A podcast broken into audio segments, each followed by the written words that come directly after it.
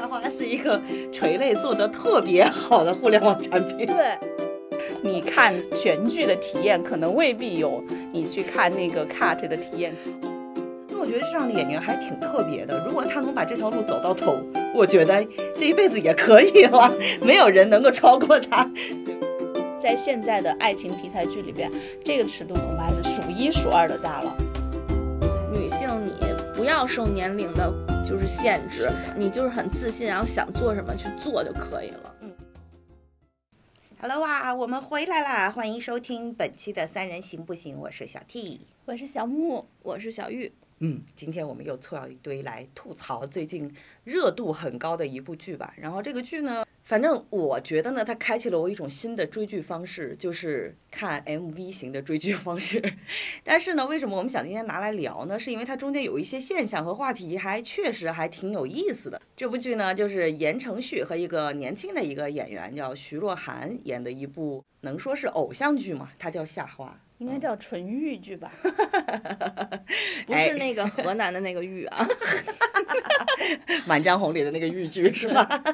对，那呃让小木来说一说这个剧情嘛。可能今天说剧情有点难为他。这个剧确实比较难说剧情，因为它基本上没有什么剧情，呃，主要就是讲两段爱情故事，而且都是那种年龄跨度比较大的，嗯呃，忘年恋应该叫做。一个是言承旭这个大叔和那个徐若涵演的这个小女生，大概可能刚成年，十八岁左右的样子。嗯，他们之间的一段忘年恋，嗯然后另一段是讲的这个徐若涵演的这个小女生的妈妈、嗯是黄奕演的，她是一个那种事业很成功的女强人，掌管着很大的企业。嗯他和一个小男生之间的忘年恋，这个小男生呢和这个黄奕的女儿在剧中的徐若涵演的这个角色呢还是同学，大概就是这么一个故事啊。我的天呐，黄奕都演言承旭的丈母娘了，有一点太恐怖了。你是觉得黄奕其实可以跟言承旭演情侣，对不对？真的，今天我们还在开报题会的时候，小玉今天不是有去采访黄奕吗？我们报这个题的时候，我们的同事第一反应就是没看剧的说。哎，黄奕是和言承旭搭一对 CP 吗？好像没有什么 CP 感哎。然后 小玉就说不是不是不是，就很奇怪的一个组合。但是这也是我觉得特别有意思的一点。我我先说一下我看这个剧啊，就首先。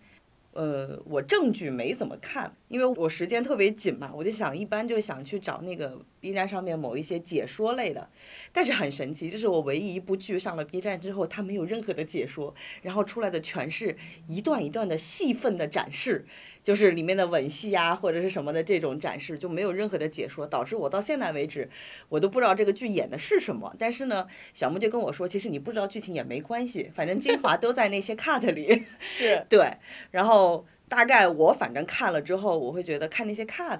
我会觉得还算是没有那么多的槽点，就是他们两个演员至少是养眼的。对，就是我看了他那些 cut，就是他们那些所谓的片段，嗯，就是心灵和 肉体交往的片段吧。工伤是吗？然后，其实我从一个从业者的那个角度，嗯我是特别好奇那个剧本儿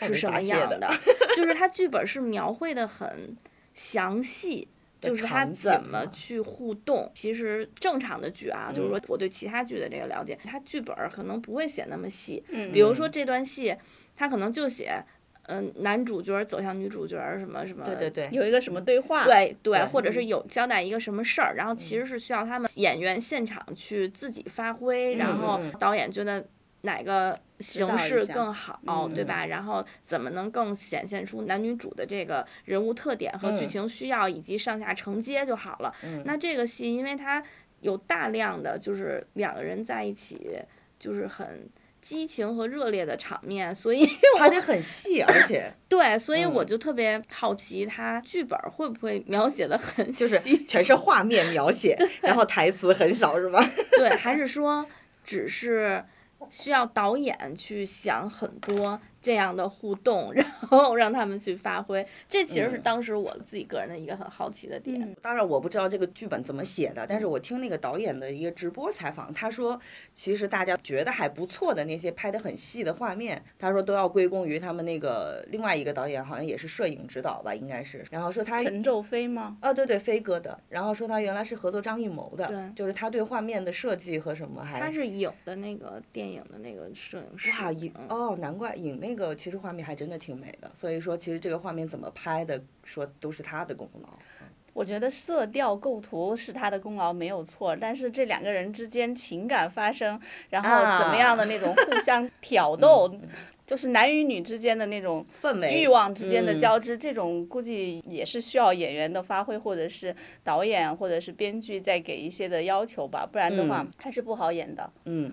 说句老实话，他这个故事啊，最开始的人物设定，因为我没有看证据，但是所有的那个什么一句话剧情里面跟我说的就是一个糙汉大叔和调戏小少女的一个爱恋。然后我就在想说，这种设定基本上不太讨喜，就是尤其对我这种苛刻的中年 观众来说不太讨喜。但是很神奇的是，我看完 cut 之后，我竟然会觉得还挺享受的，就是并没有想象中那种我想拍拍桌子想要骂人的那种愤怒，并没有。因为他没有情节啊，就没有给你骂的素材了，对吧？因为有一种电影就是说，是以前开玩笑，大家会说、这个电影只看预告片就可以了。嗯嗯嗯，嗯，真正你看了正片之后，你会发现精华都在预告片里放完了。对，电视剧一般不会出现这样的情况，因为电视嗯剧很长，长，而且电视剧通常来讲是通过剧情来推动、来塑造人物的，嗯。所以它的那个电视剧剪出来的预告片是跟它的正片差很远的。嗯。那比如说你去看《狂飙》的那个呃预告片，你就会觉得它跟那个嗯《狂飙》的正片看完之后差距是非常大的。嗯嗯，对，但是呢，我觉得《夏花》这部电视剧呢，也是开创了一种风格，就是这部剧你看它的预告片或者是它剪的 cut 的片花就可以了。短视频就式追剧。对，作为一个看过刷了十多集的人来说，我可以负责任的讲，你看全剧的体验可能未必有你去看那个 cut 的体验好。是的，他把精华都已经剪出来了。对嗯，而且我其实有看那个预告片，就是虽然我曾经是言承旭的粉丝吧，就是在现在也是吧，现在就是还好了，有一些滤镜在，但真的言承旭时隔多年后再次用他那个吐字不清楚的独特的发音方式说出来说。你是我这一辈子最后的一个女人的时候，我还是起了一身鸡皮疙瘩。但是我觉得你这句话说的比他清晰一点。对，就是他就是那样的。但是呢，但是很奇怪，就是经历过这个台词的暴击，然后你再去看整个画面的时候，cut 吧，嗯，对整个画面的时候，你会觉得就这两个人之间还挺有化学反应的。所以我想说的就是，哎，这两个演员其实选的还挺讨巧的，就是任何一个。呃，角色就比如说换了言承旭，或者换了那个徐若涵，我都觉得可能并没有那么自然，最后这个剧呈现的。因为我觉得这个女主还挺不错，就是整个不会看着让你跳戏，选角这方面我觉得还 OK。嗯，我觉得要是我的话，我建议小 T 看完全剧，我我觉得 我应该谈一下感受。可能看完全剧之后，我就跟你站在一波了，我就是另外一种录法了。嗯，对我我我其实也是觉得他选角儿还是这个戏有热度的成功的因素之一。嗯，对，首先就是我觉得言承旭，咱先姑且不讨论他的演技如何吧，就是嗯他整个现在在娱乐圈的这个位置，嗯，其实是一个很特殊的位置，就是他又是曾经的可以说是顶流，对但是他确实这些年一提到他还是道明寺，就是好像后面也没有什么所谓的超越嗯，啊，然后当年的那些嗯粉丝也确实还理智了。就是可能现在的生活阅历又跟当嗯。年不太一样了，嗯。并且他当年的粉丝量确实还是很庞大的，是的，而且毕竟他可能保鲜度确实还不错是，啊，就是嗯。从长相和他的这种少年感来嗯。说，确实是，我觉得言承旭也可以在就是娱乐圈里边儿算是独一份儿了。可，我觉得可以这么说吧。嗯。就我现在想，其他这些大叔型的男艺人再来演偏偶像剧，我真的也想不出谁还能保持这种少年感。虽然这嗯个角度也有点像骂人，但是 但是它确实也是一个事实的存在。我能很坦然的插一句啊，嗯我能很坦然的承认，我觉得校花里的这个萧寒其实就是道明寺的二十多年后的版本，从发型到着装，包括其实言承还喜欢穿那个小马褂那种。对，我想说的就是这个。就言承旭接受采访的时候穿的那个无袖背心，让我想起了当年道明寺戴了一个头绳，穿个无袖背心出来，就是嗯，没有一点变化。来，我补充一句，他在剧里也是这样打扮的，哦是吗穿一个无袖的背心儿，嗯，所以我一直所以虽然言承旭穿成这样，但是他依然在接受采访的时候说，我就一直是想要演一个就是跟道明寺完全不一样的角色，但是我又觉得他们整个从剧组到这个，就包括他们的这个形象设计啊，就所有的这些工作人员，其实都在冥冥之中隐隐的。去勾勒大家当年对道明寺的那个怀念，就是他又要打这种怀旧牌，但是他好像就是又去写了一个跟道明寺无关的故事，但是他其实还在用道明寺的光环。对，你说的很对。反正我作为观众，我大胆开麦一下，我是个观众视角，我觉得他就是主创妥妥的在蹭道明寺的这一个角色的所有的光环。嗯嗯，但是我相信言承旭在采访的时候，他也是发自内心的说，我这次想演一个跟道明寺完全不一样的角色。我们言承旭很真诚的好吗？对，但是呢，我不知道他自己看了以后是不是真的觉得萧寒这个角色和道明寺是一个截然不同，然后的角色。可能脾气好点儿吧。我觉得可能在就是文字形容的这个人设上，确实是完全不一样的人。嗯一个二十超级富二代，一个四十好几嗯嗯 糙汉大叔，对对吧？他想象上去好像完全不一样，但是嗯他自己的所谓的满四十减二十的保鲜度，就是又把他演成了一个对，就反正就是那种用情很深，只是说道明寺可能脾气差一点儿，嚣张一点儿，这个大叔他可能就是温柔一点，这脾气也也不并不见？得好啊，就是开始就爱答不理的呀，然后见人不说话呀，这不也是道明寺的那个但他特点吗？至少不发脾气了。啊，对，那可能是岁月消磨了言承旭的脾气。就是他好像是道明寺里边掺了一点点花泽类，哦哦，这么说，我确实是是有这么种感觉。所以我就不知道这个算是应该是一种成功呢，还是说一种失败呢？我觉得作为演员的言承旭会不会此时很心塞？就是，啊，我本来想一直摆脱、突破自己道明寺，结果二十多年后又演了一个这样的。我不知道他自己会不会心塞，嗯但是我客观的讲的话，这也没有什么好意外的，因为他自己在这个剧的那种接受采访的时候说的时候说，就是我想演一个跟道明寺不一样的角色。那他已经入行超过二十年了，他想演一个跟之前不一样的角色，能举出的例子是道明寺。他如果能举出另一个让人深刻的印象的例子，我觉得他还是蛮有演员的天赋和灵气的。但他举出的还是二十年的那个道明寺。我想，从道明寺到现在这个萧寒之间，中间就没了吗？但是好好歹经过了这个剧之后，他好歹除了道明寺，还是可以再提一句萧寒的。说的好心酸呐、但是其实我会觉得，就是可能现在会有很多人说，为什么一个中年男演员，你到了四十多岁，都快五十岁了，你还是跳不出原来的那个二十多岁的一个角色的设定，或者是还是走不出原来的角色，你不是一个好演员。但是其实我有一种感觉，我不知道是不是我的童年滤镜，我反而觉得像言承旭这样的演员，他很特别。就是最起码让我在二十多年之后，还是能够看到它跟二十多年之前的那种嫩度的时候，并不觉得很油腻或者很恶心，它是一种浑然天成的那种保鲜度，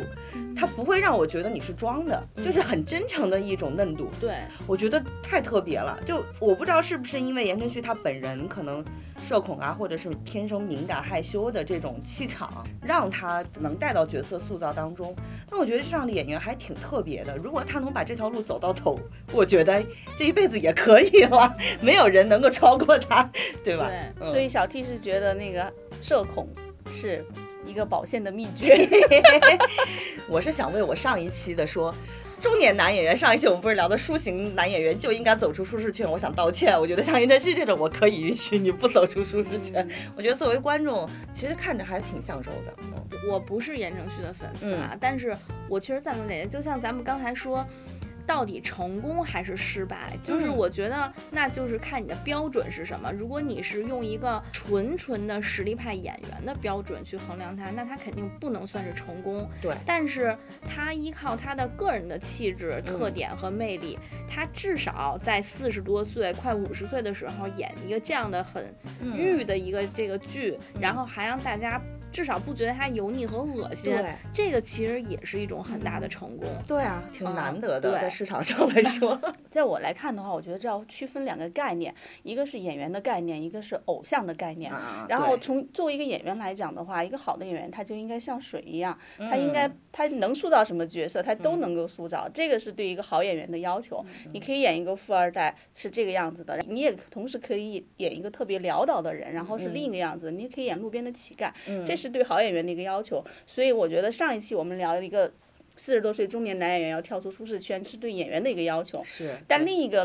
种呢，就是偶像。偶嗯像是什么呢？是靠他的一个个人的长相、气质，甚至嗯包括穿搭，然后形成了一种魅力，然后来吸引这帮人。那这个对演技，就对他的表演就没有很大的追求。嗯其实演员和偶像两个呢，可以二合为一，但是很多时候他们是冲突的。一个好的演员的追求是要求他千人千面，他有很多的变化，嗯他可以泯然众人，也可以马上。是一嗯。个特别醒目的人，然后作为一个偶像呢，你永远要有独特的标识度。如果你失去了这样的嗯标识度和个人的魅力，然后你就不再是一个偶像了。嗯因为年轻的偶像层出不穷，大家都去粉其他的了。嗯那就回到刚才成功和失败这两个点来说，我觉得如果从偶像的角度来讲的话，那言承旭算是成功的。嗯，对吧非常成功了。到了现在快四十多岁的年纪，快五十岁了，他还能演和少女一块儿演偶像剧。然后我觉得从演员的角度来讲，大家不都说演员有个一万小时的理论嘛？就是你再不怎么样的演员，你在这个行业里演了一万个小时，你总会开窍的。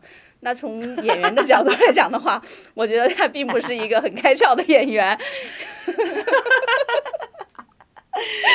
这点呢，我还是虽然我是言承旭曾经的粉丝啊，但是我还是确实是赞成我。但是我觉得，成为一个偶像剧里的一个独一无二的演员，我觉得也未尝不可。我我刚才是特别想说，他从道明寺到萧寒中间可能也没有一万个小时。啊，也是，不是说他自己有一段时间特别自卑，就就闭关了嘛，相当于是嗯自己把自己封闭起来了。但我觉得这样的演员还挺特别的，他就做自己嘛。对，做自己就好了。之前也采访过一个那个参加姐姐很红的一个歌手王心凌，嗯她也是，也是，她也嗯年纪是中年女性了嘛，但是她一直以来她都是那种甜美的，还是爱你哦，对，就是这种的，因为她就是做她自己，她到了三十岁，她并不觉得我要转型，是你们在逼迫我要转型而已。对，现在的观众其实就是蛮包容的了。去年的时候，王心凌那个事件出来的时候，其实我那时候约过一篇评论，我觉得那个角度还挺好的，就是。嗯，我们再也不用逼王心凌转型了。我觉得这其实是一件好事儿。你你擅长哪一部分，你就去做哪个部分就好了。反正总会有喜欢你的人找到你，嗯那就够了。就你看你自己怎么自洽了。你如果说一边说我就是这样子的，一边又说我我想突破自己，演个不一样的，那可能自己会难受。对，哎呀，我们天呐，我们就开始操心言承旭的未来了。哎，不是不是不是，我们在聊一种现象，然后对这个对对，无论如何，就是和那些曾经在二十多岁的时候是偶像，后来四十多岁变成谐星的那批 人相比，言承旭还是可以的。对，是，而且回到这个剧中啊，就是说这个男女主角的表演，因为我同时看了，不是说还有一对黄奕和他的那个年轻男生的那个，反正我看黄奕和那个年轻男生的那一对，我反而觉得如坐针毡，就是我不知道是为什么，我 因为你没有粉丝滤镜。不不不不不，其实我当年我对黄奕也是有滤镜的。当年看上色《花轿嫁女郎》，我觉得她是属于那种很很帅气的那种女生类型，我觉得还挺好的。但是问题就出在说，可能是那个男生的那个状态。我今天小玉要去采访黄奕之前，我还跟他说，你能不能替我转达对黄奕的心疼？就是他那个所有的 cut 里面那个男生同样是吻戏，你就会觉得那个男生就像一头哈士奇一样，就撞向了黄奕。然后你每一场都会觉得黄奕会磕上脑震荡，他完全不像是言承旭的这一对儿，他是有一些很细节的步骤。我不知道是不是因为配角和男配和主角之间拍的戏份不够细，还是怎么着，反正剪出来的 cut 里面，我会觉得那个吻戏真的是让我特别想报警，完全没有美感。不不是你这么想，就是好像他们昨天直播的时候，嗯有很多网友问说，你们肯定磕到过牙床。对，对怎么能那么那样？就是你你演一个霸道的状态，那你可以用一些表演的技巧能处理的稍微美感一点，就弄得就好像一个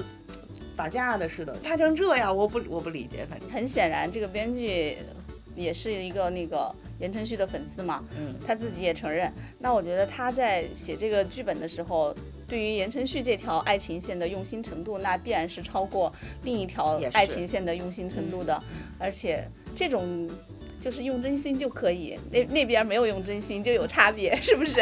但是我从另一个角度来想啊，就咱先不说他的画面是否唯美，就是这种人设和这种设定，嗯就是我为什么也能理解这个男生是这种扑上去的感觉，因为他戏里边儿这个黄奕的这个人设，她就是一个成功女性，她又是一个年龄相差十五岁的姐姐，嗯，那作为一个小男生，如果是温柔型的，就是怎么能震撼到这个嗯。女主呢？嗯。对吧？就是所以我觉得他一定是那种凸显这个小男生的这个攻击性的，嗯，啊、那我明白了。这是我对他就是从戏剧逻辑上的 分析解。释一下。行，那我明白了。而现实里其实应该也是吧，就是我觉得那种女强人型的设定，如果纯是很温柔的那种，可能一时半会儿，如果靠颜值还能博得姐姐的喜欢，但是你想去攻下一个就是心理很强大的女生，可能是不太行的。嗯，嗯，我不是女强人啊，但是我是属于大龄女生。我会觉得，可能如果我要找弟弟型的，我会觉得我看中的是那种单纯的那个劲儿，就是那种单纯，不是傻。我觉得冲撞去强吻这件事情就弟弟很傻不傻呀，弟弟在一些言语沟通上是很会撩的。啊，这样子。嗯，哦这个剧的一大特色就是他们在各种镜头和那个对白上面都是在进行互撩，撩的尺度很大。嗯，这就想进入我想聊的话题了。如果能听到这儿的很多观众没看的，就听到这句话就特别想去看了。我觉得这个剧有两大优势，因为我确实看了差不多十多集。嗯第一大优势就是它是一个粉丝定制剧，嗯，你只要当年是那个广大流星花园的粉丝中的一员，嗯你看到一个现在身形吧还保持的不错的言承旭，你会有一些粉丝滤镜，然后呢，并且他没有变，嗯啊，就就是你当年感受到的魅力现在还在。对然后第二点就是说它的尺度非常的大，嗯在现在的爱情题材剧里边，这个尺度恐怕是数一数二的大了。她一开始这个女生去洗头，遇到了这个男主，然后洗头的时候，那个镜头就从那个男主的手给这个女孩洗头，抚摸她的耳廓，然后这样子开始慢慢的再放下来，手就开始搅在一起，还有一个夹腿的动作。这种暗示，大家都是成年人，他没有拍到什么让这个女孩子什么领口开到什么位置没有，但是这就是氛围就这样子造出来了，嗯，就懂得都懂得氛围，就是在线上是没有任何毛病的，但是他就是给你出来的那个信息和暗示。对，让所有的成年人都会觉得有点脸红心跳。我觉得，我觉得这也是他就很厉害和很成功的一点对点。，但是我并不觉得这是一个很合格的。怎么说呢？如果说是这个导演的话，我宁愿把它叫做一个很合格的互联网产品经理，因为这款产品是有记忆点的。但是我不会觉得这是一个很合格的导演，最起码。从剧情来说，他故事就没有讲得很说服我，他就没有所有的套路都二十年前你见过的，对，是的它就在我看来，它就是一款差不多十多年前拍的那种 MV，但是还花了很多钱拍，就是它的那个场景置景 非常豪华的一个 MV 的。而且还很像一个那种广告片，千万千万不要去细究它的情节是否有逻辑，因为我就是一个非言程序粉丝，我看剧就是因为想欣赏剧情，一个是因为工作，一个是自己也想看剧，欣赏一下剧情嘛。那对我看来，我当时真的就是李成儒附体，就是 如坐针毡那种感觉，就是我不明白这个场景之后和下一个场景之间毫无关联，中间也毫无解释，这是怎么发生的？比如说他们去一个地方。运花，鲜花材料运走，然后那个花圃里的人跟他说下雨了，今天不行，不好去弄。然后呢，言承旭就说，呃，那不行，我今天一定要走，一定要把它运走，我跟你一块儿去把那个田里的花搬过来，对吧？那顺理成章他就应该去搬花了，或者是他晚上就要开车回去了，把这个花运回去。但是下一个镜头就是他和这个女主去了一个海边的那个卖冲浪板的一个店里，然后两个人在那个店里又突然之间开始洗澡，然后呢 就说洗完之后呢，然后就把这个女主送到了旁边的民宿去，说那你要早点睡，明天我们还要回去呢。我心我像我这种纯追剧的人就想说。不是今天晚上走吗？为什么又改明天了呢？就是如果是我们的老粉儿，肯定知道小木是一个非常理性的人，很讲逻就是辑的人。这个剧的主要的线是爱情，但是小木就揪着他里面要干的事儿，觉得他们太耽误事儿了。对呀、然后关键再下一个镜头就是出现在了海滩上，两个人就牵着一匹马在海滩上，但海滩上并没有另外一匹马。滩上我说为什么会出现一匹马？然后呢，我也不知道这个马是干什么来的。但但是就以以我多年去三亚和万宁那边的经验，是会有那个马场的人在海我这。么现实主义呢？不，我以为他牵马是要合照，或者是要骑马，或者是怎么着，结果没有，他就在海滩上牵了一匹马走过，和这个女孩子在聊天，聊的是海里面的一种。生物就是，然后，然后下一个镜头也没有马什么事儿了，也没有沙滩什么事儿了。然后呢，这就让我想起了多年前看的那种港台地区拍的那种 MV，它就是要那种大景的那种画面，然后可能有女主或者是牵了一匹马，跟那个男主在沙滩上走路，就不需要介绍前面的，后面的是什么故事。然后音乐此时响起，响起了以后，那个屏幕上还出现了音乐的歌词啊，这个剧也屏幕上出现了草蜢的歌词，然后在这种画面响起的时候，我就觉得。哇，这一瞬间很复古啊！这就是 MV 的典型拍法。对我每次看到这种事，我就觉得，嗯，音乐此处应该响起，然后那那个字幕歌词应该出现，然后这时候可以拿那个拿麦开始唱了，准备开始唱了。咚 咚咚，对对对对对，还有那个小球应该出现，三二一嘞！所以我觉得他风格真的是很特别。剧情也很也很参照之前的复古风啊，就是到最后女主又是得白血病，然后又要天人两隔这种，就就就觉得哇，所有的一切都是那么的熟悉，但是出现在二零二三年，你就会觉得为什么 why 就很奇怪，对就大家其实看不到小木的表情啊。他是真的，刚才描述那一段的时候，真的是非常认真的困惑。他不明白二零二三年为什么还会看到这样的剧，对我就是觉得为什么还会这么拍？竟然讨论热度还这么高。然后这个剧我还很困惑的一个点，就是因为我说了我不是一个粉丝嘛，然后我看这个剧的时候，我也有一点很疑惑，就是为什么这么喜欢给言承旭的脸部进行慢镜头特写，打一种夕阳光，然后呢拿一瓶啤酒然后喝，然后那个镜头从他的那个侧脸的额头开始往下，然后缓缓的往下移到了他的那个下颚，然后了到了他的喉结，因为他喝啤酒嘛，那个喉结就开始动一下。动一下，然 后那个啤酒可能还倒出来一些，所以说那个水呢还从他的那个脖子上面流过。这个镜头不止出现了一次，出现了好几次。我每一次看到这个时候，我就说这个用意是什么呢？当然我知道可能作为粉丝觉得这个很有魅力，但是我作为一个普通的看剧的人，我觉得此处是不是应该有一个广告？我跟你说，可能导演他就不管了，这是一个粉丝的一个凝视的视角。因为你刚刚在描述的时候，我的脑子里一直在过那个言承旭的各个部位的角度、五官的角度什么的。我觉得如果就当年我去追 F 四的时候。我也是买那种贴纸，也是它各个角度的这种嗯分镜吧，就套在这个剧里面，它就是各个角度的分镜啊，这就是粉丝的凝视视角，是我曾经的喜欢的视角，我很能理解。我觉得导演最聪明的一点就是他知道广大观众喜欢看的是什么，他这个剧里面最应该放大的是什么样的记忆点，他很清楚。因为刚才小木在形容这个整个的这个过程，就到喉结这个过程的时候，就让我突然想起来，当时《星汉灿烂》播的时候，就是嗯吴磊在采访的时候也吐槽过，就是说有一场戏是他要喝那个酒，然后嗯要还要那个酒流下来，要流淌过他的那个下巴，就觉得这个特别难演，所以这可能是偶像剧里边特别在剧本里嗯容易形容的一个东西。有可能。但《星汉灿烂》这样的镜头最多出现了一次或者是两次，但是在《虾花》里边，你可能在它是日一集里边，你就对你就是日常，你会不断的看到以不同的角度然后好多慢镜头打光来展现言承旭的侧颜、正颜的这种感觉。我就觉得这个剧真的是把分众，就是什么，他们互联网话也叫垂类，做到很极致。就是你是他的粉丝，你就很吃这一套；然后你不是他的粉丝，可能就跟我一样很困惑，说。这为什么要把这个人这么拍呢？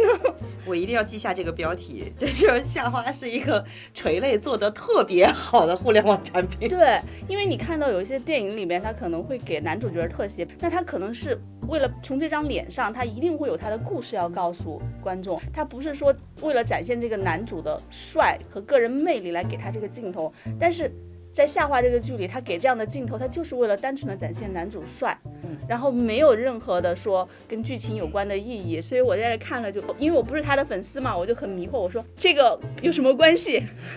所以所以 为什么要给我不断的看这个？所以这个剧是一个高级版的。就是类似于写真的这个高级版的音乐写真 MV，然后 你说的跟电子相册似的，看起来基本上就是这样的，它是动的，而且还是会动的，然后又给你加入了少量的剧情。哦，我看了导演的微博上自己说的，我觉得他有一句话说的还挺逗的，他说他拍这个剧的目的就是希望能召唤出大家重新想谈恋爱的心，就 所以他会把这些所有的。恋爱里面的暧昧呀，然后那些怦然心动的东西，他会拍得很极致。但是吧，我觉得这个范围它可以更精确的描述，是说他应该召唤出言承旭的粉丝想谈恋爱的心。如果扩展到广大观众的话，我觉得可能有一定的难度，因为像我这样的观众就很困惑。我觉得可能还是因为小木是一个，首先她是一个。非常直的 直女，对对对，有理性嘛？我觉得就是那点我是可以理解的，就是我觉得是可以给那些你即便不是言承旭的粉丝，但是你很想去谈恋爱，但是你又不太会试探那个底线，因为比如说可能有一些不太会的男生，他如果想对女生表达喜欢的话，他可能太直接被当成流氓了。我倒是觉得。年轻人对谈恋爱没有什么经验的，你倒是可以去里面学一些沟通技巧。感觉要卖课了呢，这一点我不认同。你会觉得里面的很套路，不是？因为里面言承旭演的这个萧寒的角色，他就没有什么沟通技巧，由始至终都是那个女的追他。那是因为你看的是这条线，我说的是哦，你说的是黄奕那条线，对，因为那个小哥哥还是挺会撩的。啊啊啊！你把他认定为会撩啊？对不起，我只看了卡头，没看剧。因为因为说实话，这个剧我非得要看下去的话，我只能把自己往黄奕的那个角色里搭，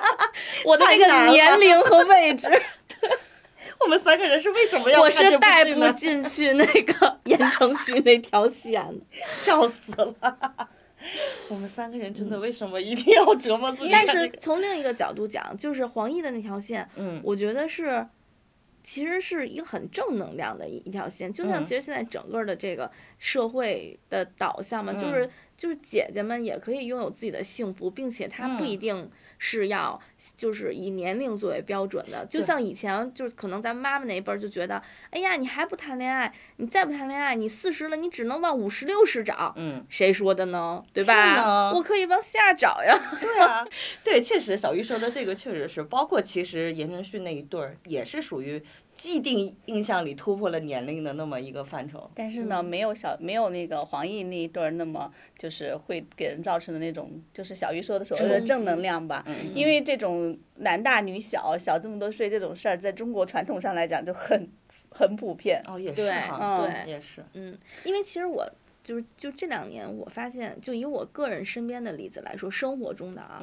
我生活中确实是身边有几个姐姐。交的新男友都是这种小十几岁的，哎，我也是。对，所以我觉得，因为他这个剧的导演、编剧团队其实是很挺比较年轻的，然后，所以我觉得其实大家也在剧中试探，就是展现一种新的社会的。这个发展的方向吧，就是包括像这两年，你看《乘风破浪的姐姐》，就是就是大家女性可能你即便是到了四十五十，它并不是一个可怕的年龄。你该追求爱情的时候，对吧？包括你该冲破那种传统思维，说我就是不不女大男小，是不是违背伦理啊，或者怎样的？他其实不是，就是你只要相互喜欢，你就可以去大胆的做小女人，都可以。哇，这个价值升，我好喜欢呀、我纯粹是从一个上了年纪的女人的角度去分析，作为一个上了年纪的人，你的一个听众，我觉得好暖呀、我觉得这个剧给我带来最大的引导，就是觉得它从这个角度是符合现在社会价值观的，就是女性你不要受年龄的。就是限制你想你就是很自信，然后想做什么去做就可以了。嗯，对，而且我还记得好像早几年，嗯，其实有出了一系列这种女大男小的爱情剧，那个彭昱畅和江疏影不是吗？那那个金晨和王子异是不是？近几年确实有看到这种组合的模式剧里面，我觉得还挺好的。至少我这种大龄女应该焦虑会少很多。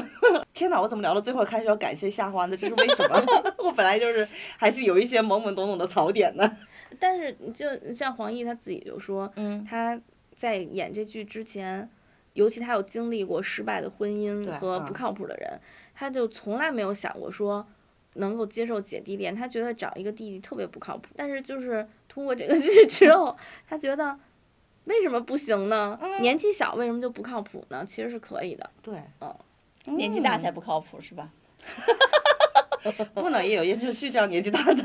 他也还算靠谱的呢。但言承旭不能成为一个谈恋爱的年轻人不会谈恋爱的年轻人的模仿对象，这样一模仿就坏了，因为这个人基本上对不主动出击，就坐坐等，守株待兔型的。对对，得学是那个弟弟。